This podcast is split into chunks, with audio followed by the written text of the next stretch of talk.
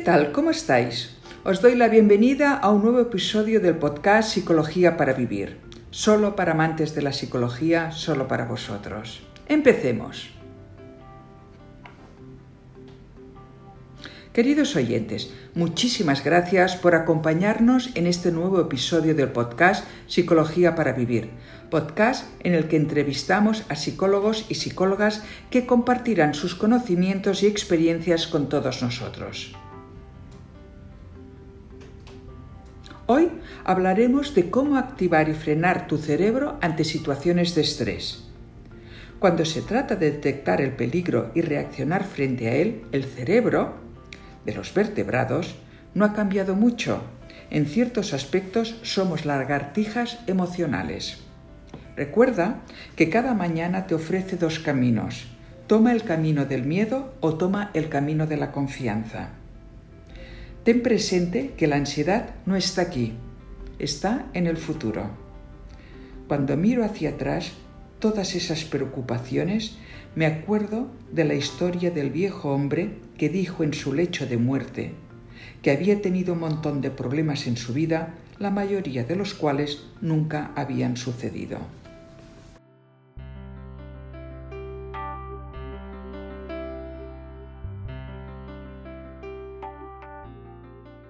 Según publicó la OMS en 2018, se prevé que la depresión relacionada con el estrés crónico será la enfermedad más prevalente del siglo XXI y la principal causa de discapacidad en la población, lo cual además tiene unas repercusiones económicas muy importantes. Las nuevas evidencias ponen de manifiesto que un cierto nivel de estrés es necesario para vivir en personas entrevistadas que se consideran felices, referían que tener un cierto nivel de estrés las ayudaba a marcarse retos y objetivos concretos y las ayudaba a conseguir estos objetivos. Por otra parte, estas personas cuentan que conocer su resistencia al estrés y cuando sentían que su nivel de estrés era excesivo, lo controlaban. También se ha comprobado que un poco de estrés aumenta el nivel de memoria, pero si el estrés es excesivo, disminuye considerablemente el rendimiento de la memoria. O sea, que el verdadero problema es el estrés crónico. El cerebro es un detector de información amenazante y genera hormonas del estrés que dan al cuerpo la energía necesaria para afrontar la amenaza. A nivel fisiológico, el estrés desencadena la descarga de hormonas en el sistema nervioso central como es el cortisol. Este, a su vez, a través de las glándulas suprarrenales, activa los niveles en sangre de adrenalina y noradrenalina. Y en cascada se aumentan los niveles cerebrales de dopamina y serotonina. Estas hormonas ponen en estado de alerta a todo el cuerpo. Pero si estos niveles se mantienen en el tiempo, acaban causando problemas psicosomáticos, digestivos, cardiovasculares, alteraciones del sueño, etc., emocionales y del comportamiento. También la memoria y en consecuencia la capacidad de aprendizaje se ve afectada pudiendo dar problemas cognitivos.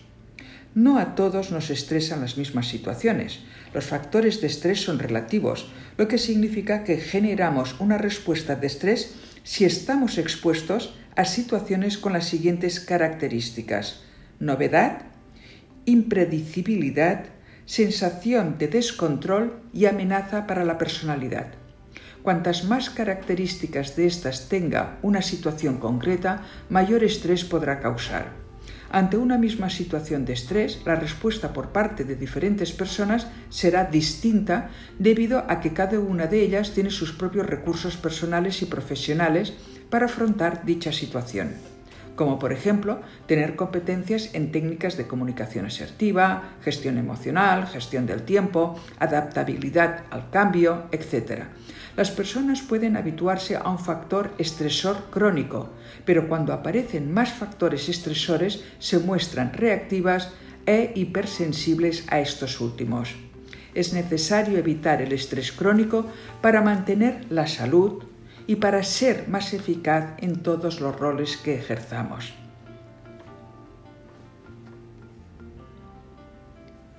Nuestra invitada de hoy, Marusha Hernando, psicóloga creadora del SHEC, método que ayuda a procesar con gran rapidez situaciones de trauma, estrés y dolor emocional, formada también en psicología junguiana, en MDR, brainspotting, integración de ciclo vital, mindfulness, coherencia cardíaca, sistemas Tomatis y coaching.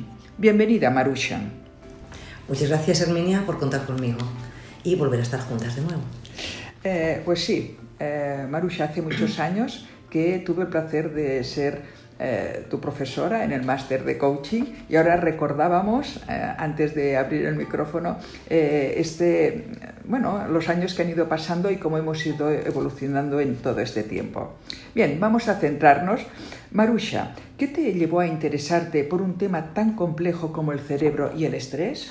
Pues mira, tras años de trabajar con pacientes en diferentes enfoques de la psicología, me di cuenta que durante años hemos ayudado al paciente a superar los traumas, el malestar, el estrés, todas aquellas situaciones que le están de alguna manera afectando, le están bloqueando, pero siempre te vas preguntando, ¿hay algo más que les puede ayudar? ¿Hay algo que les pueda dar pues, más rapidez? Y, mm, y que no sufran tanto, sobre todo.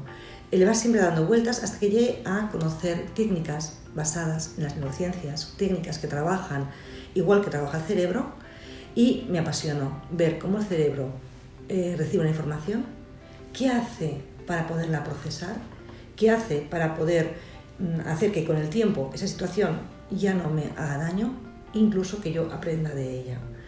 Me pareció apasionante y fue cuando ya creé método SHEK, que está basado en cómo funciona nuestro cerebro. ¿Cómo puedo saber que estoy estresada? Bueno, lo más importante es darnos cuenta, como tú bien has comentado, que lo has hablado, lo has hecho súper bien, darnos cuenta que el estrés es la reacción que tiene nuestro cuerpo ante un hecho que nos produce tensión o que nos produce bloqueo, pero sobre todo es debido a que el cuerpo, a que el cerebro lo vive como amenazante. Y al vivirlo como amenazante, lo que va a hacer es que eh, va a activar unas zonas de nuestro cerebro y otras las va a frenar. Por lo tanto, eh, lo que va a hacer es que nuestro cuerpo sienta una sintomatología. ¿Y cuál sería la sintomatología? ¿no? Bueno, la mayoría de nosotros cuando decimos, estoy estresado, es estoy activado, estoy muy acelerado. ¿no? Evidentemente estamos acelerados porque el cuerpo ante un peligro tiene tres maneras de funcionar. Corro, huyo o me bloqueo. Por lo tanto necesita mucha, mucha energía, mucha activación. Claro, eso es un síntoma, ¿no? Claro, tanta energía y tanta activación me va a dar un cansancio. Luego, este es otro síntoma. Ansiedad. Ansiedad es una de las... Muchas veces muchos pacientes vienen por crisis de ansiedad, ¿no? Evidentemente falta de atención, falta de memoria, falta de concentración. El dormir mal. Cuántas preocupaciones por la noche, sobre todo nos van dando, hacemos que de vueltas y vueltas y vueltas. Y luego cuando hablemos un poquito más del cerebro, nos daremos cuenta por qué esa por la noche damos tantas vueltas las preocupaciones sin resolver. Como si estuviéramos en una pista de auto de choque sin poder resolver. Y esto es debido a algo que le pasa a nuestro cerebro. A veces podemos sentir mareos, podemos sentir dolor de cabeza. Hay muchas personas que recurren al abuso del tabaco, del alcohol y de las drogas. Evidentemente, una persona estresada nos damos cuenta que su ritmo cardíaco, eh, bueno, nos damos cuenta, se da cuenta que el ritmo cardíaco va más acelerado y vemos como su respiración también. Y algo muy importante, es incapaz de disfrutar las cosas. Las personas en épocas de estrés muy largas en el tiempo me dicen que no son felices. Y esto es debido a que también nuestro cerebro está siempre, cuando está en modo alerta, en modo amenaza, lo que hace es enfocarse en cómo lo voy a solucionar y no se da cuenta de nada de lo que nos pasa alrededor. Algunas veces quien nota eh, hormigueos en las extremidades de los pies, manos, cambios bruscos en el apetito, tanto comer mucho más como que se me cierra el estómago y em, también eh, vamos a encontrar problemas a nivel sexual, problemas de erección, problemas de secreción vaginal, incluso de eyaculación precoz. Entonces, son muchos de los síntomas que vamos a sentir. Pero algo muy importante y que hay que tener en cuenta es que el estrés es un inmunodepresor. Por lo tanto, una persona en épocas de mucho estrés y largo en el tiempo, eh, crónico, eh, va a ponerse enfermo con más frecuencia que otras personas. Lo has expuesto muy claro, toda esta sintomatología. Yo también lo que me he encontrado es con personas que eh, ya han pasado el estrés, pero no hicieron nada. Es decir, épocas muy largas, con mucho estrés, nunca acudieron a buscar ninguna ayuda y te dicen, no entiendo, ahora que estoy bien, que ya no me falta nada, que he logrado lo que quería, no entiendo esta apatía, este cansancio que tú nombrabas. Es decir, son personas que eh, están en una situación como posestrés, que no se trató en su momento, no se hizo nada y ahora lo que notan es una apatía, esta forma como de depresión que ha quedado eh, después de haber estado muy activas. Eh, por ejemplo, esto también lo vemos en personas que han hecho durante mucho tiempo deporte, a lo mejor pues de alto rendimiento o una vida muy deportiva, que han regado su cerebro con muchas hormonas eh, que les hacen estar bien y que al no hacer tanto ejercicio y por tanto no haber tanto, tanto riego hormonal, también caen como en una apatía o en una depresión. Esto también, cuando en ese momento les cuentas, no, es que esto es una situación post-estrés que precisamente ahora es cuando todo el cuerpo se relaja ¿eh? y se permite a lo mejor sentir una cantidad de cosas que en época de estrés no podías sentir. Lo digo también porque eh, muchas veces cuando estamos estresados no vemos la necesidad de acudir, porque como estoy en el fondo bien, como resulta que aún no estoy cansado, como aún el cuerpo me dice que puedo tirar adelante, no acudo. Y resulta ah, que con el tiempo dices, ¿qué me está pasando ahora? Ya no estoy con esta activación, que es como si el cuerpo también hubiera, se hubiera acostumbrado a tener todo este riego hormonal, ¿no? No sé si tú también... Sí, sí, sí, sí. esto se da mucho también, lo cuentan también las novias cuando iban un año preparando una boda y de repente dicen, si es mi momento feliz, estoy apagada, bajada, triste, ¿no?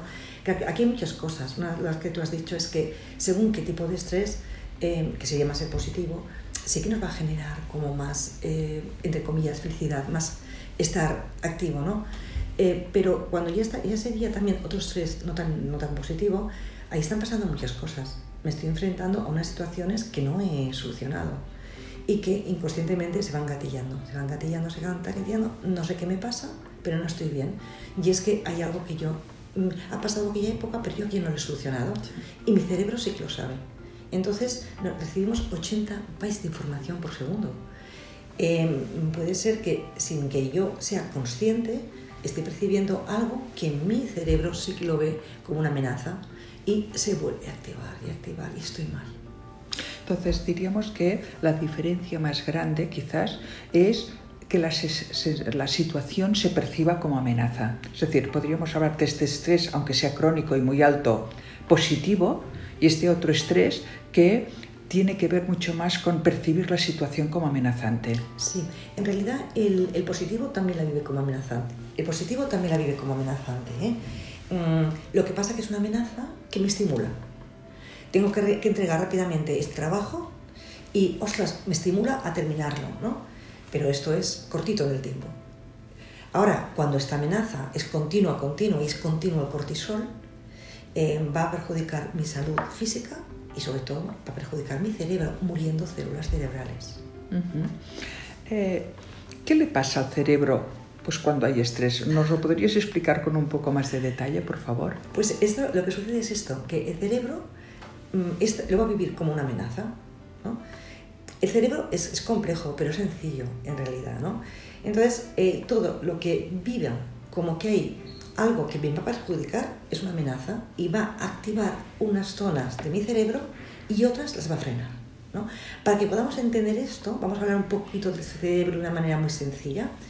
En MacLean, él habla del cerebro triuno, que te dice que es que nuestro cerebro en realidad se formó en tres veces, en tres secuencias. Primero uno, luego otro y luego otro. Vamos a compararlo con una casa, donde eh, tenemos un sótano, luego tenemos dos pisos y luego vamos a construir el tejado y la guardilla. Bien, pues este sótano sería el cerebro reptiliano, el que se formó hace más de 500 millones de años, lo situaríamos detrás, la parte de la nuca, más o menos. Pero se formó hace 500 millones de años, pero es el primero que se forma también en la mamá. Y lo más importante es que tiene que ver con la supervivencia. Aquí ni hay memoria, ni hay recuerdos, ni hay intención, es totalmente impulsivo. Es decir, automáticamente eh, hay un peligro, automáticamente se va a activar. Por lo tanto, es una de las zonas que se van a activar cuando hay una situación de estrés, una situación que no se maneja. Bien, encima de este, una vez hemos construido el sótano, vamos a construir, por ejemplo, dos plantas. Sería el equivalente al segundo cerebro, que se forma mucho más tarde evolutivamente y mucho más tarde dentro del vientre de la mamá.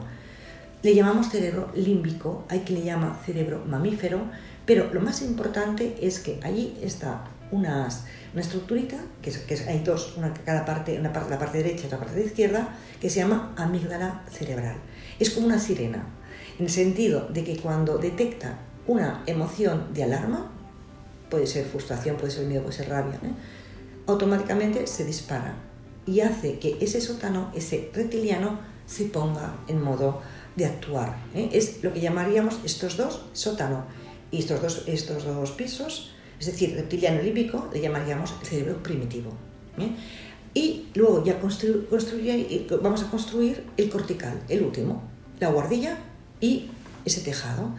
Este evolutivamente es el que se, se, ha incorporado más tarde, es el que nos hace humanos y dentro del vientre materno es el último que se forma y va madurando a lo largo de los años. ¿eh? Bien, este tiene que ver con entender, comprender, eh, frenar, calmarme, em, poder tener recursos, poder tener habilidades. ¿eh? Además, esta casa tendría una parte izquierda y una parte derecha. Una parte derecha más emocional, una parte izquierda mucho más, dijéramos, eh, mucho más, se, ha formado mucho más tarde evolutivamente, más racional, más de habilidades, ¿no? ¿Qué es lo que yo necesito? Necesito que este cerebro tenga una sincronización vertical, o sea, es decir, este es el reptiliano límbico y el cortical, y horizontal, que sería parte derecha y parte izquierda. ¿Por qué es importante este? Porque yo necesito que esta parte cortical me calme cuando yo entre en épocas de estrés, que me relaje, que sepa encontrar qué recurso puedo aplicar, que sepa ver cómo me puedo enfrentar, que aprenda yo a ver esto de otra manera. Pero, ¿qué sucede? Que si esa situación me impacta tanto, se desconecta esta parte de arriba, dijéramos, mm, se frena, se desactiva, con lo cual me, eh, me disparo no puedo calmarme, no sé, no encuentro el recurso, no encuentro la habilidad. ¿no? Entonces, aquí lo que nos va a suceder es que cuando recibimos esa, em, ese exceso de trabajo, porque no solamente es el estrés a nivel laboral, podemos tener un estrés a nivel familiar, de enfermedad o un estrés postraumático por una, una situación que ha sucedido y no ha podido solucionar. ¿no? Entonces, lo que sucede es que eh, automáticamente lo percibo, y la amígdala se dispara, ya tenemos una, parte que se dispara, hace que se segreguen un montón de sustancias a, las suprarrenales y el sistema simpático, yo siempre comento que para el estrés el simpático es un antipático, porque se, hace que se acelere todo, se va a acelerar, se va a activar el reptiliano y las suprarrenales van a segregar ese famoso cortisol, además de otras sustancias, que van a hacer que me ponga en modo alerta, o sea, que me defienda se va a, ver mi corazón va a ir a 100 por hora, mis músculos se van a poner en marcha como si tuviera que correr. Es una sintomatología que hemos comentado antes, ¿no? Y una de las cosas que va a suceder en ese momento, nosotros le hablamos que es la incredulidad, es la primera fase que estas sustancias van a hacer que se colapse eh, la sinapsis, que es la comunicación entre unas, entre unas eh, células nerviosas y otras, y no tenga comunicación de una parte de mi cerebro de otra. Como decía Van der Kool, eh, quedan estancadas en el hemisferio derecho sin poder conectar con el izquierdo, sin poder encontrar con los recursos, con las habilidades. Por eso, por la noche, cuando damos, cuando por el día, cuando damos vueltas y vueltas, si yo no tengo una buena sincronización horizontal, no encuentro ni los recursos, ni las habilidades, ni la calma, ni todo aquello que yo sé, porque el camino entre un lado y el otro lo tengo o con una carreterita de montaña que se puede colapsar o no tengo buen paso. ¿no? Entonces, ¿qué es lo que se activa eh, cuando tengo estrés? Pues la amígdala. Esta se alarma, se activa el, el, cerebro reptiliano, modo alerta. El cortisol eh, va a, a, ir por todo el cuerpo. Evidentemente, esto es positivo, pero no será positivo cuando esto se alarga en el tiempo. El sistema simpático si está acelerado y mi hemisferio derecho está eh, sin poder conectar con el izquierdo. Además, hay ondas cerebrales que van cambiando, por ejemplo, las beta, que, van a, estar en exceso. ¿Qué se desactiva? El córtex prefrontal. Ya no, ya no tengo conexión. El parasimpático. O sea, no estoy para nada relajado o relajada. Eh, esas hormonas o sustancias de la felicidad y el bienestar no se están eh, produciendo. El hipocampo, el hipocampo, que es una estructurita que está en el límbico, que tiene que ver con la memoria, se nos va a, estropear, hablando así. Es decir, van a morir células del hipocampo, con lo que quiere decir que voy a tener menos memoria. Y el hemisferio izquierdo no puedo conectar con él, que es donde tengo todo el lenguaje, las habilidades, los recursos, todos mis conocimientos, dijéramos, más aprendidos. Mira, es curioso, bueno, gracias por toda esta explicación. Es curioso porque cuando eh, nos encontramos en estas situaciones de amenaza, cuando conectamos con el miedo, realmente eh, lo que hacemos es reaccionar como mamíferos o aún más primitivamente. ¿no? Realmente es una pura reactividad eh, en una actitud muy defensiva, muy de atacar muy de protegernos incluso, y hacemos cosas muy raras. Eh, cuando nuestras abuelas decían cuenta hasta 10 antes de abrir la boca, en el fondo no sabían nada de neurociencia, pero sabían que hay un tiempo que necesita nuestro cerebro para calmarse, para que baje el cortisol, para que bajen todas las hormonas y tú te des cuenta que delante no tienes un león. Pero tú habías reaccionado como si tuvieras delante un león. Entonces, eh, los entrenamientos, todo el trabajo que podemos hacer está muy relacionado también en madurar, en madurar para que esta respuesta, esta conexión sea más rápida, sobre todo para que podamos decidir cómo queremos responder, no cómo estamos reaccionando. Entonces, yo creo que mucho del trabajo que hacemos todos los psicoterapeutas, con el método que sea, ¿eh? Eh, tiene mucho que ver con, con esta madurez también cerebral, de darnos este espacio para conocernos lo suficiente, saber esto es una reacción, no voy a decir nada, no voy a intervenir, no voy a hablar, no voy a tomar ninguna decisión importante, porque ahora el neocórtex yo ya soy consciente de que está anestesiado. Entonces necesito realmente este, este darme cuenta, este respirar con profundidad. Bueno, habrán muchas técnicas ¿no? que nos pueden ayudar a equilibrar otra vez el cerebro, lo que nos estabas contando ahora.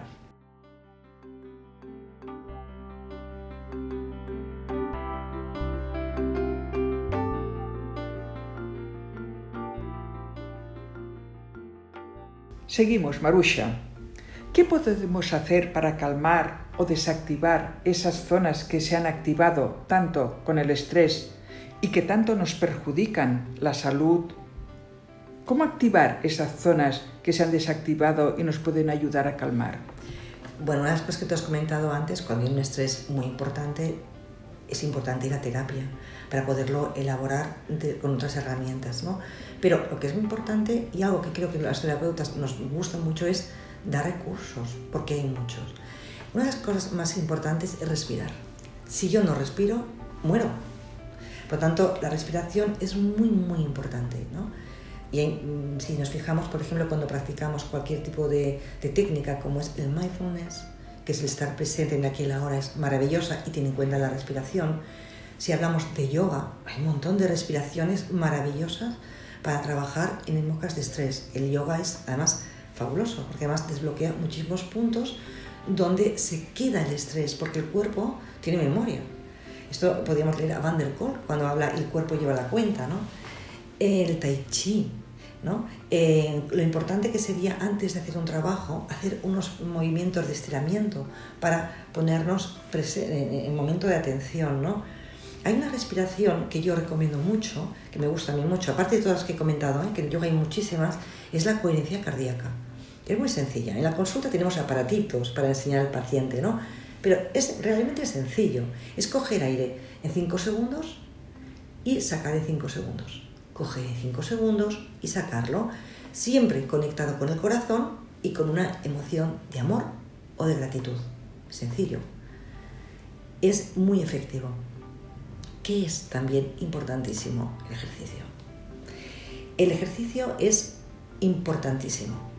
Además, además de que siempre hemos hablado de la importancia de mover todas las células, la importancia de que nos ayuda a calmar la mente y a bajar el pensamiento y el estrés, porque mm, se van generando otras hormonas, se ha comprobado, y esto es hace como muy poquito, ¿eh? muy poquitos meses, que 45 minutos de sesiones de 45 minutos diarios hace que se vuelvan a formar células en el hipocampo. Es decir, vamos a mejorar la memoria. Tres sesiones de 45 minutos, pero no solamente la memoria, sino va a repercutir en bajar ese estrés. O sea, te estás refiriendo a que si durante 45 minutos, tres veces al día, como si fuera... A la semana, perdón. Ah, Me he equivocado, a la semana. A la vale. Tres sesiones a la semana. semana de 45 minutos, de cada una de ellas. Exacto. Gracias porque no me había dado cuenta. Sí, tres veces a la semana. Suficiente. ¿eh? Ahora, siempre lo que recomiendo es eh, un ejercicio que te encante. No me hagas un ejercicio que vamos a meter más estrés, porque me voy, me, dicen, me voy a dar machacar. No, no. Si te, gusta machacarte, te machacas. Pero haz un ejercicio que te encante. ¿Te, gusta jugar a tenis, a pádel? Dale caña. ¿Te gusta correr? Perfecto. ¿Te gusta bailar? Maravilloso. Pero no hagas un ejercicio que es para ti no agradable. Entonces, algo divertido. Vamos a ponerle un poco de alegría en la vida.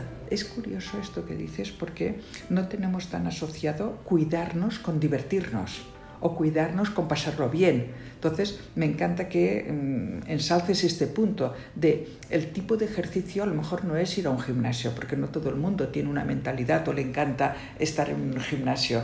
Hay muchos otros tipos de ejercicio. Hay personas pues que suben y bajan las escaleras de su casa. Es decir, que hay y, les gusta y es una competición con ellas mismas, por ejemplo, o personas que disfrutan andando y andan, conocen la ciudad, eh, el campo, por donde estén. ¿no? Cada uno de nosotros creo que es muy importante que podamos asociar estos hábitos saludables a cosas que nos diviertan, no a castigos, no a deberías, no a obligaciones. Claro, es un disfrute.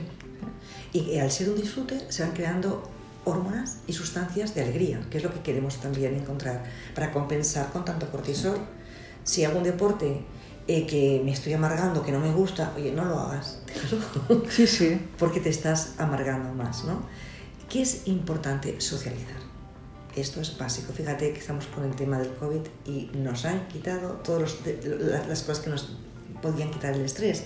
Así que es importante socializar con precaución y sobre todo los abrazos. Abrazos, el contacto físico, tenemos las células espejo que tanto nos ayudan en esta socialización, ¿no? Y mantener buen humor. Esto es importante.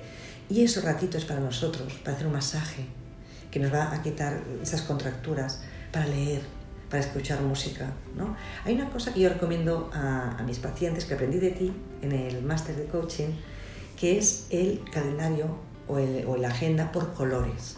¿no? Un color para el trabajo, un color para eh, mis momentos, por ejemplo, de ejercicio, esos momentos, a lo mejor que yo voy a hacer un masajito, me voy a hacer las uñas, me voy a divertir, mi socialización, ¿no?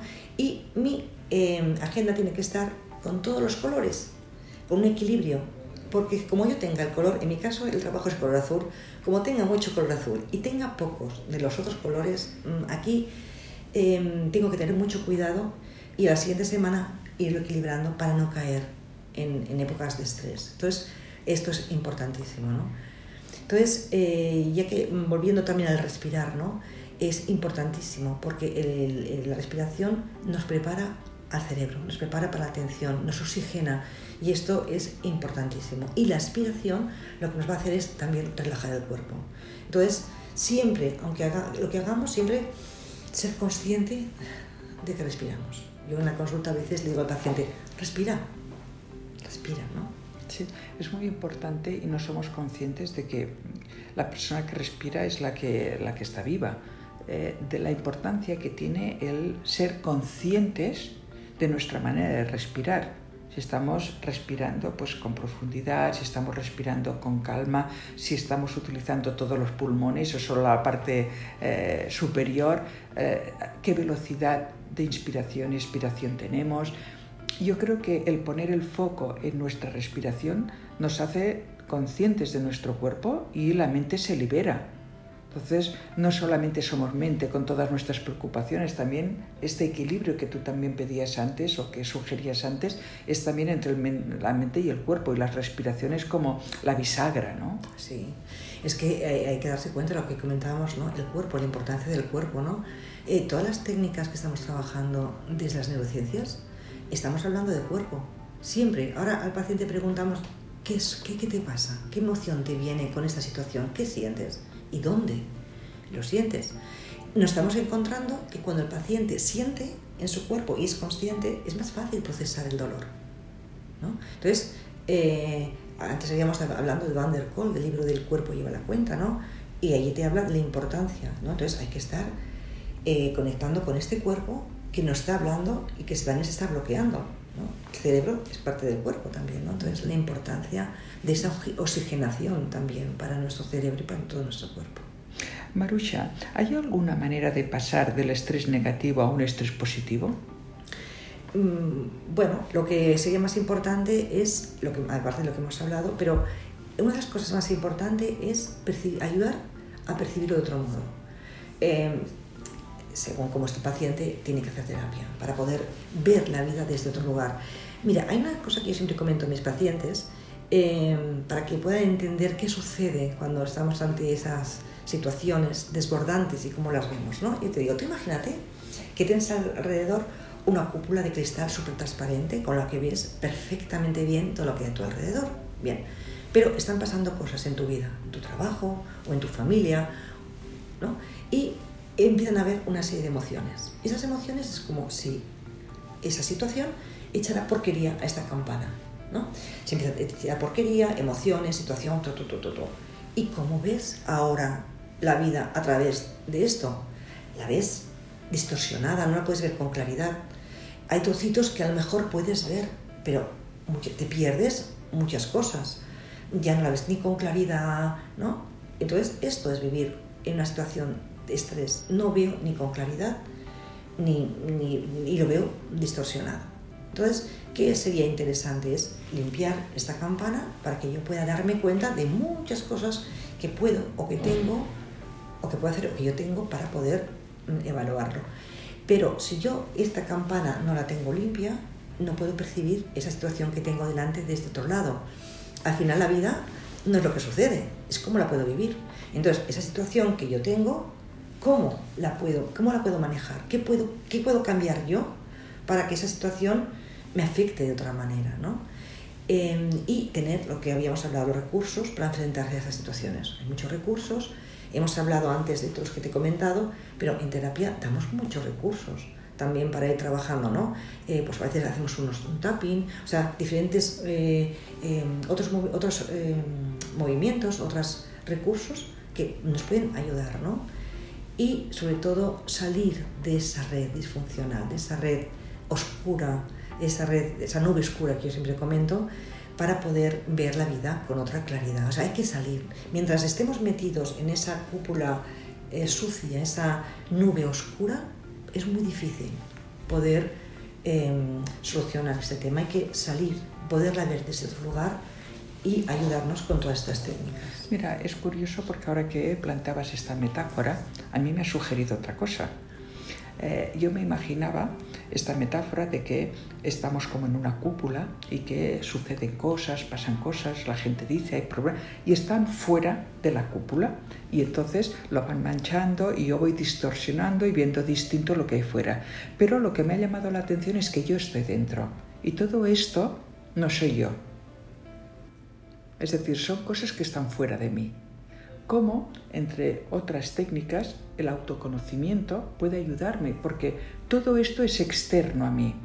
Y si puedo mantener esta campana de, para entender que eso no soy yo, también es muy interesante. Es decir, ¿cómo podré salir de esta campana? Primero decidiendo que quiero salir, pero para, entendiendo que no soy yo, que esto está fuera de mí, son cosas que ocurren a mi alrededor y yo siempre tendré la capacidad de decir, me quedo aquí protegiéndome, aunque esto me distorsiona y me aísla, y decíamos que mm, el contacto social es muy bueno, pero ¿quién sale?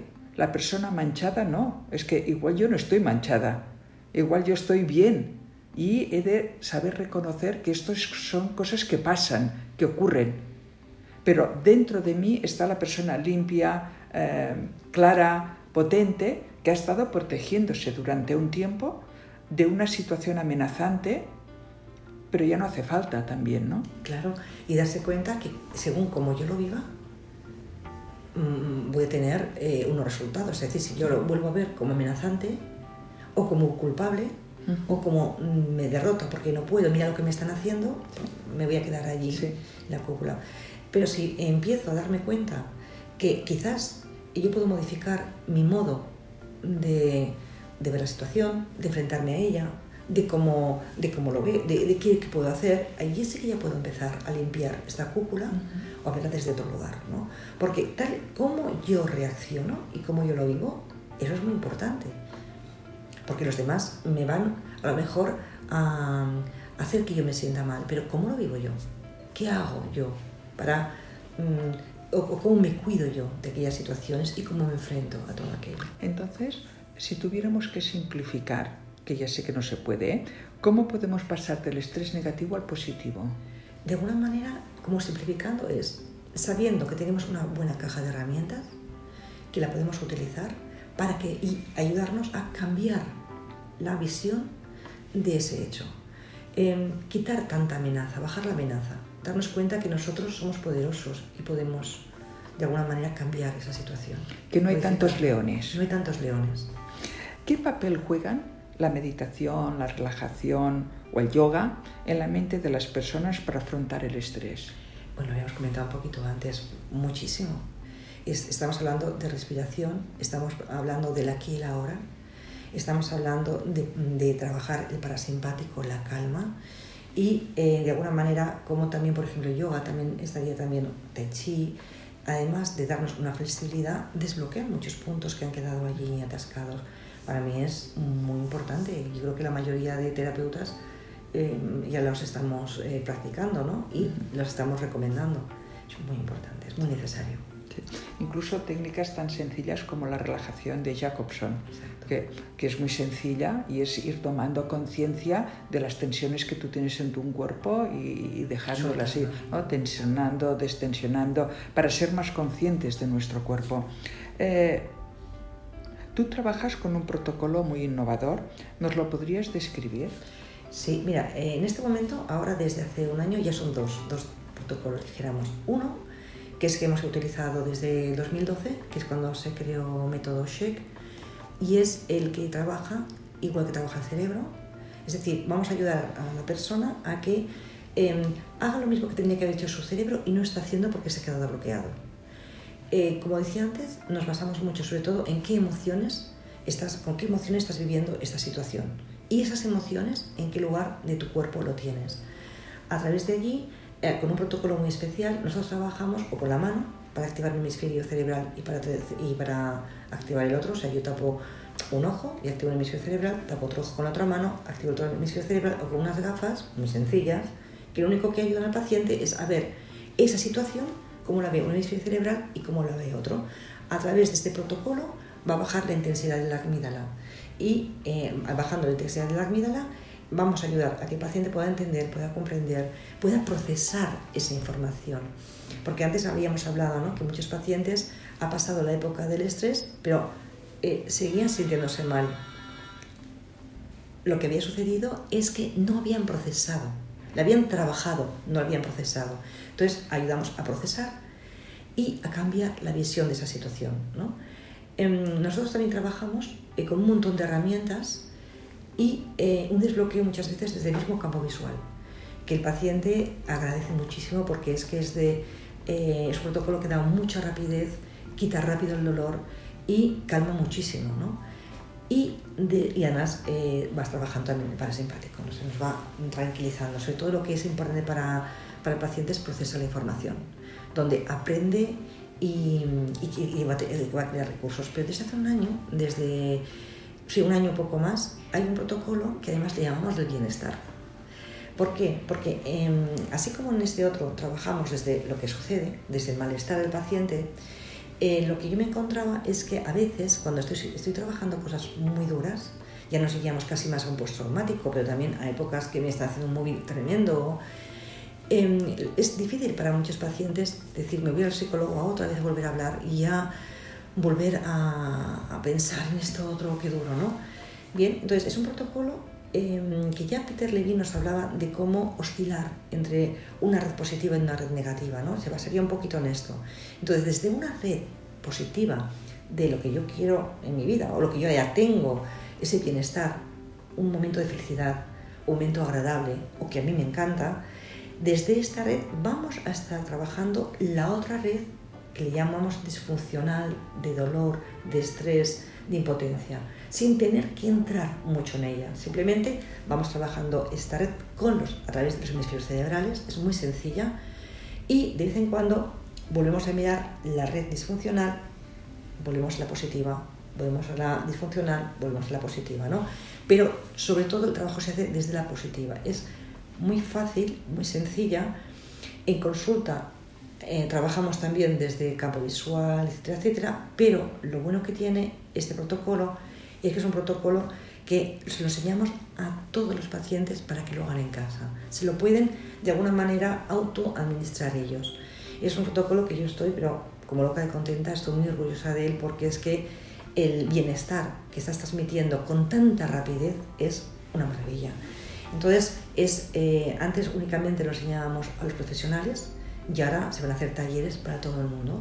Evidentemente, esto es como cuando a ti te pasa algo que tú tienes en casa, tiritas, agua oxigenada y un montón de cositas para cuidarte, pues eso es lo que vamos a dar, una herramienta muy poderosa para que desde el bienestar puedan bajar estos niveles de estrés y de malestar, ¿no? Y luego que si son ya es un nivel más elevado, puedan pedir ayuda a un profesional, ¿no? Entonces son estos protocolos que es trabajar, integrar y trabajar desde el cerebro, desde cómo procesa el cerebro. Entonces, le estamos dando una velocidad increíble y para mí son protocolos que yo llamo protocolos amables, porque estás pudiendo, pudiendo eh, elaborar unas situaciones muy duras con una rapidez increíble. O sea, yo estoy cada día pues como más contenta. Estamos ya terminando un poquito este programa. Eh, ¿Puedes contarnos algún caso especial eh, donde el estrés fuera muy invalidante para tu paciente? ¿Qué es lo que le fue más útil? Sí, mira, te voy a comentar dos porque así te diré uno de cada, de cada uno de ellos. ¿no? En, en ambos protocolos los que, lo que hacemos es mm, ayudar a estar centrados a, a que vean la vida de, de, otro lugar. ¿no? Te, voy a contar, te voy a comentar uno, pues, el, ya que estamos en esta época de COVID, relacionado con un estrés con esto. Eh, es un sanitario, llega un sanitario a la consulta, y que te comenta que está con un estrés brutal, se está planteando el pedir una baja laboral y, eh, y sobre todo lo que le está sucediendo es que tiene problemas con la erección. No tiene erección, tiene una relación maravillosa con su mujer, pero cada vez que ella se acerca a él, él huye, huye. Entonces se está haciendo como un bucle. El, todo el tema fue pues, que con todo el tema del coronavirus, ya conocemos, les cambiaban cada día los protocolos, no sabían ni qué, qué protocolo hacer, eh, no tenían material, tenían pánico de contagiarse contagiarse a los demás, no sabían con qué estaba trabajando. Él salía a la calle y se ponía furioso cuando veía que alguien no estaba con mascarilla, bueno, un estrés brutal. ¿no? Entonces, esta, esta persona, eh, creo que fue como mucho cinco sesiones, eh, pudimos solucionar el tema. Lo que más estuvimos trabajando es con este protocolo, con el primero. ¿Qué es lo que le fue más útil? Eh, sobre todo el poder trabajar con los hemisferios cerebrales. Él me decía que este tema, en una época anterior, hacía muchos años, vivió también un estrés y tuvo unos problemas de erección. Y me decía, oye, mira, Marusa, yo eh, hice terapia que no me funcionó, o sea, le funcionó en el tiempo, ¿no? luego funciona mejor, pero nunca había llegado a, una, a unas relaciones como él deseaba y me decía, yo iba a la consulta y todo el día con mi niño anterior, mi niño anterior, mi niño anterior. Y yo decía, pero es que mi niño anterior no tiene problemas, el que tengo problemas soy yo, ¿no? Y decía, yo no quiero volver otra vez a hurgar y hurgar y hurgar, ¿no? Entonces, para él, el poder eh, trabajar una técnica tan rápida en el tiempo que no se alargara, porque él está pensando en pedir una baja. Y además tenía un problema que se estaba alargando en el tiempo. Cuando tú hablas de trabajar con el hemisferio, ¿a qué te refieres? Eh, yo me refiero a hablar eh, antes comentábamos que la red patológica, la red de dolor, esta trauma, esta situación estresante, queda atascada en el hemisferio derecho y no puede conectar con el hemisferio izquierdo. Hace que se rompa esta sincronía del cerebro, tanto la horizontal como la vertical. ¿Qué es lo que tiene que hacer nuestro cerebro? Es desbloquearla para que esto vuelva a funcionar baje la intensidad de la amígdala, todas estas, estas partes que estaban activadas se desactiven y podamos activar las que estaban frenadas. ¿no? Entonces, lo que nosotros hacemos es esto, ayudar al cerebro a que desactive las que ha activado, que active las que necesita activar para encontrar la calma y esto con un protocolo muy, muy, muy sencillo, muy rápido. Entonces sería una técnica lo que tú aplicas. Es una técnica, sí. Es un, el método Shake. Es una técnica, pero eh, lo digo para nuestros oyentes, no es que tú intervengas en el cerebro. No, no, no, no, no, no. Nuestro cerebro lo que hace es cada X minutos está activando un, ya de siempre, está activando la parte derecha y entonces vemos esa vida desde un componente más emocional, al cabo de un ratito, esta se apaga y se activa el hemisferio izquierdo y vemos esa situación desde la parte más de recurso y más racional, al cabo de un ratito se activa el derecho y luego se activa el izquierdo. Esta es la manera que nuestro cerebro tiene para procesar la información. Entonces entiendo que sería, eh, yo escucho mis emociones, les doy un permiso, las identifico, las reconozco y las acepto. Entonces miro, observo cómo me hace reaccionar, en qué parte de mi cuerpo se manifiesta, etc. Y esto, ¿qué, qué tipo de respuesta estoy dando? Entonces, la idea es, ¿cuál sería la respuesta que yo quiero dar? Claro, lo que es, muy interesante es darme cuenta en ese momento que yo estoy en modo alerta. Yo lo que te diría es, para que se den cuenta, es que se tapen, por ejemplo, el ojo izquierdo con la mano izquierda. Y vuelvan a mirar esa emoción que yo acabo de vivir, ese miedo que antes estaba, por ejemplo, en 8. ¿Mirarla o sentirla? Vivirla. Vivirla. Sentirla Solo con el hecho de tener el derecho abierto y el izquierdo tapado con la mano izquierda. Sí, entonces la pregunta es, ¿esta situación, em, aquí cómo, cómo vivo esa, esa, emoción? ¿Cómo estaría? Si antes yo tenía un 8 de malestar, aquí como tengo, pues tengo un 7, ah, pues un 7. Y ahora, em, ¿dónde la siento? Pues oiga, en el pecho, cambiamos. Me destapo el ojo izquierdo y con la mano derecha me tapo el ojo derecho y vuelvo a sentir esa situación con la emoción y la comparo con lo que, con lo que me pasaba antes. Antes he dicho que un siete y pico y aquí, oye, pues fíjate, aquí la veo de toda manera y vuelvo a cambiarla. ¿eh? Y vuelvo a hacer este ejercicio mm, mm, bastante ratito y vamos a ver cómo poco a poco me ayuda a entender, me ayuda a comprender esta intensidad de este miedo que hemos dicho, me va a ir bajando, me va a ir bajando, ¿qué quiere decir? Que voy procesando la información. Evidentemente, luego hay, mm, hay diferentes mm, cosas que se hacen en el protocolo, herramientas que decimos que me van a ayudar todavía que vaya más rápido. Pero si aquí nuestros oyentes ya lo quieren ir intentando hacer, sería esto. Me tapo un ojo con la misma mano, eh, o sea, ojo izquierdo, mm, mano derecha, eh, ojo izquierdo, mano izquierda, y siempre es qué emoción tengo, dónde la siento, y cambio Tú que también estás formada en MDR, lo digo para oyentes que se han formado y digan, oye, esto se parece mucho. ¿En qué se parece o diferencia del MDR? Sí, mira, eh, MDR es la madre de todas las técnicas de tercera generación que hay. Es la madre, ¿no? Entonces, MDR eh, también trabaja con los hemisferios cerebrales, pero lo que hace es un movimiento ocular bastante rápido, bueno, se va variando la velocidad según lo que queremos conseguir, o con unos golpecitos, ¿vale? Em, la diferencia es que en el MDR, eh, sobre todo, es un, es un movimiento más rápido. Aquí nosotros en cada movimiento paramos y observamos, integramos y comparamos la información de los hemisferios cerebrales.